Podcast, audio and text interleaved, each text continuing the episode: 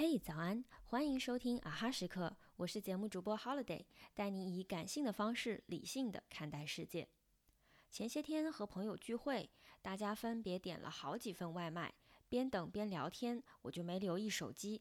后来突然想起来查看手机的时候，才发现外卖已经到了好几分钟了。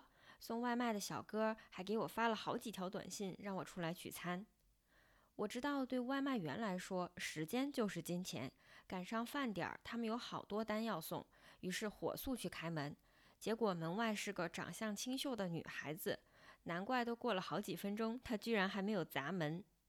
我的歉意又加深了一点儿，连忙跟她说：“对不起，对不起，手机静音了，没听到，耽误你时间了。”她双手把外卖递给我，表情有些诧异，然后说：“没事儿，没事儿。”就骑上电动车走了。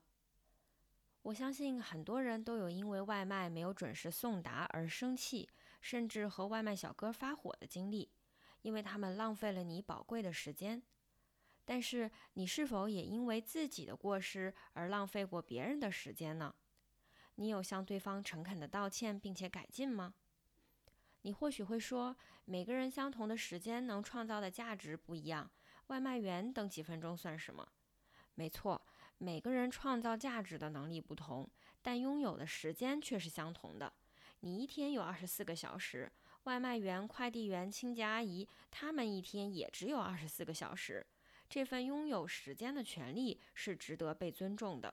所以，一定要做一个有时间观念的人，不仅仅是面试、上班这样涉及你自身利益的重要事项上不迟到，也要懂得尊重别人的时间。好啦，今天的节目就到这里，阿哈时刻感谢你的收听，我们明早见。